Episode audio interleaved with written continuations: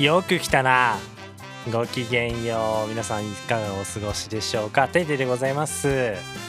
えー、世間がですね、えー、3連休だと騒いでるさなか、えー、この収録をしておりますが、えー、私はですね、えー、土曜日出勤、えー、日曜日の今日は、えー、久しぶりにですね、えー、子供と会いまして一日中遊んでおりまして、えー、そしてですね、えー、明日は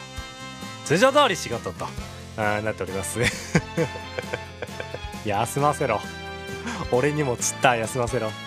はい、そんなテイテイなんですけれども、えー、最近一番の出来事で言いますと、えー、なんとテイテイ、えー、数年ぶりに学生をやらせていただきます。はい。でと言ってもですねあの実際に学校に通うわけではなくてですね、まあ、オンラインスクールという形で、えー、あのかねてより言っておりましたあの映像の方をですね勉強してまた少し、えー、仕事を増やしていこうかなと思っております。すごいのね、うん、その昨今のそのオンラインスクールというのはあのディスコードを使うのね、うん、ディスコードといったらもうね僕配信で使うイメージしかないんですけどね。はいということで今週も、えー、やっていきましょう。それではどうぞ。デーデーの予定は未定。この番組ではインターネットに20年住み着いている私テーテーがスマートフォンや PC で楽しめるをテーマに今週の今気になるを取り上げてまいります。よててはい、えー、今回ですね、えー、一発目の、えー、トピックがこちら、えー、ジャンププラス読み切り作品から愛といちごという作品を持ってきました。えー、ゆうきりゆい先生の作品ですね。えー、学園もの、えー、始業式の、えー、シーンから始まります佐藤ベリーという主人公ですね。まあ、なかなかのキラキラネームなんですけど、まあ、そのね、えー、まあ、どう考えてもこのインパクトの強い、えー、名前をもう自分の強みとして、まあ、生きてきた主人公がですね、なんと、自分をさらに上回るこのキラキラネームのやつに出会ってしまうわけですね。えー、それが田中スイートメモリー。まあね、あのー、この作品のテーマになっている自分の名前っていうのですね、えー、僕もあのー、本名がですね、えー、てーてーと申しますもので、なかなか珍しい。うん、あ、嘘ですよ、うん。そんな名前だったら僕、この年まで生きてこれたかどうかわかんないんですけど、あの名前にこう左右されるって結構ありますね。え僕もなんかすごく珍しいこう名字で、えー、下の名前がすごく平凡なものですから、あの、全然下の名前覚えてもらえないの。そんなことあるってもじゃない。その大学4年間あるじゃないですか。その4年生の時の授業で、僕の名前覚えてるって同級生に来たら、うんと、うん、うん、って笑ってごまかされました。って言ってね、なんかその自分の名前すごく気に入って、もう自慢なんだっていう人って少ないと思うんですけど、うん、やっぱキラキラネームの人のね、やっぱ葛藤みたいのってやっぱキラキラネーム同士じゃないとやっぱわからない部分あるんですね。えー、って言ったところがですね、面白おかしく書いてあるんですね。えー、ぜひあの読んでみてください。えー、ジャンプラスから、えー、愛とイチゴでした。続きまして音楽の話に参りたいと思います。えー、和楽器バンドが、えー、新しい曲のミュージックビデオを公開したようです。こちらです。えー、ザ・ビースト。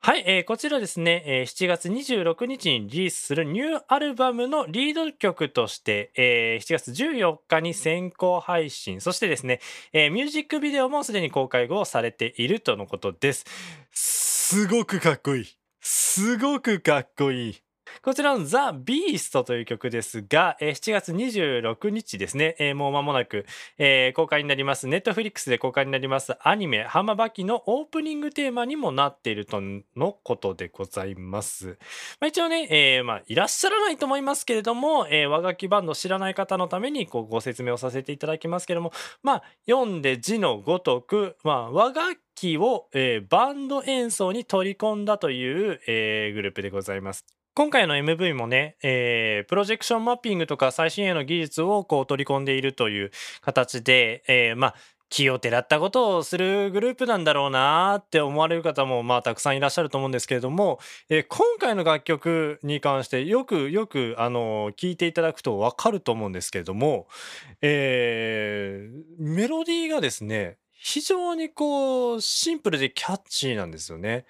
うん、こう、すすごく特別な、こう、複雑なことをしているというよりは、メロディーをシンプルで、こう、歌いやすいものにした上で、このバンド演奏のかっこいい見せ方で、こう、ガッと盛り上げるという形。まあ、そんなこともね、えー注目しながら聴いていただくとより楽しめるんじゃないかなと思います。えー和楽器バンドのザ・ビーストという曲でした。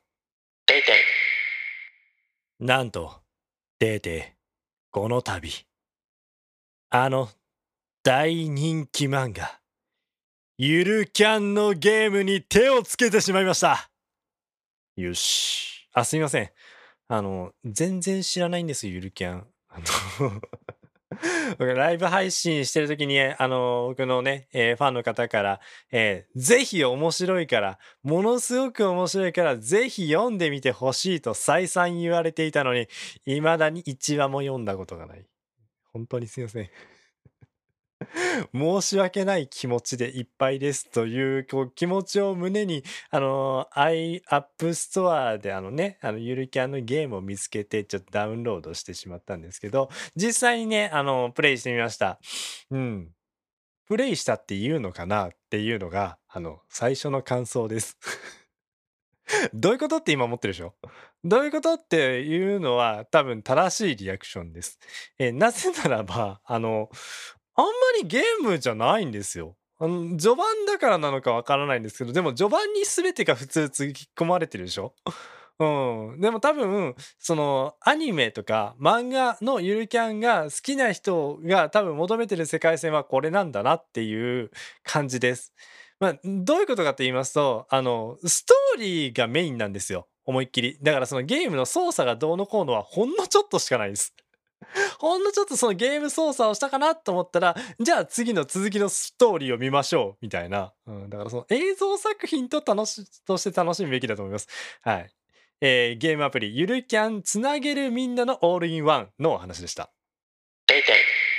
えーお次はですね、こういったですね、ポッドキャストとか聞かれている方はちょっと関心があるかもしれません。えーオーディオ系のお話になります。はい、あの、機材とかですね、えーまあ、高音質でオーディオ聞きたいなっていう方には、ちょっと、えーお話面白いかなと思うんですけれども、えーエレコムの方から、えーパソコンやスマートフォンからの音声をオーディオ機器にデジタルのまま、えー伝送可能な、えー高耐久の USB オーディオケーブルが3タイプ新発売になったという、えーニュースが載っておりましたのでこちらご紹介させていただきたいと思います。えなぜこれが気になったかっていうところなんですけども、えー僕ね配信機材でこういろいろね、えーまあ、USB で今時のこう配信機材って大体電源取るんですよ。えー昔ながらのこうあのでっかいアダプターみたいなやつはだんだん減ってきていて専門のね機材によってもこう USB のものがだんだん増えてきてると。ただこれもこの USB のそのケーブルの先っぽとかめちゃくちゃこう気をつけて、えーあの電源取ってやらないと結構こうオーディオ機材ってノイズが乗っちゃったりその音質が劣化しちゃったりしてなんかこうこだわり持ってやりたいのにうまくいかないみたいなところがあったりして、まあ、クリエイター側じゃないにしてもこうリスナー側このファンの側としても多分そういったこう悩みを抱えてる方って結構多いじゃないかなって思ってるんですよ。でまあこういうケーブルって1本実際こう100均で100円とか買える中で、えー、2000円超える金額になるんですよ。うんまあ、3タイプね USB-C からね A からっていう、まあ、そういう話なんですけどこだわりのあるケーブルで1本試してみてほしいです。多分だいぶ変わってくると思うんで。はい。エレコムの、えー最新のね USB のオーディオケーブルのお話でした。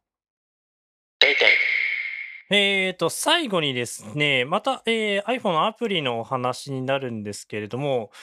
えー、フィルマークスって読むんですかね、えーというアプリがですね、最近僕が気になって、えーちょっとね、この間入れてみたところなんで、まだ使用感があまりよく分かっていないんですけれども、えーこちらご紹介させていただきたいと思います。どんなアプリかと言いますと、えー自分がこう、今まで見てきた映画とか、この今気になっているこう作品をこうまとめておくようなアプリになるんですけれども、えーなんでこれが気になったかと。うん、今年見たこう作品の中でどれかおすすめあるみたいなこう話って友達とかの間で意外とすることがあるんですよ。もう映画好きだよみたいな話をすると。でも意外と実際その時になると「え今年何見たっけって多分半分ぐらいしか思い出せなかったりするんですよね。なんであのそういう時にねこうあのこうなるべくこうメモを取ったりとかっていうのを、まあ、こまめにね昔だったらこうブログとか書いてやってたんですよそこまでね社会人になったらこう時間取れないじゃないですかだから見たっていうボタンだけでも押しとくと後で思い出した時にねレビュー書いたりとかできると思うんでそのいいと思うんですよね。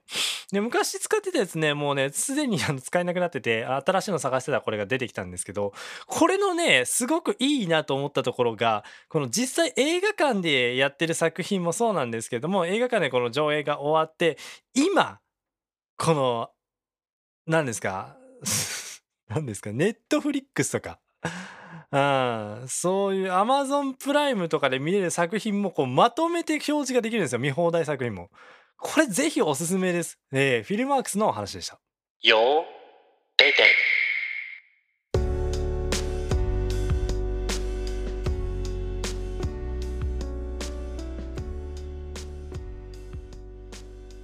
はい、えー今週も最後までお聞きいただきましてありがとうございました。この夏ですね、実は、えーもう一つちょっと動いてることがありまして、え1年越しに、あの去年も同じ企画をやったんですけれども、1年越しにね、このぜひ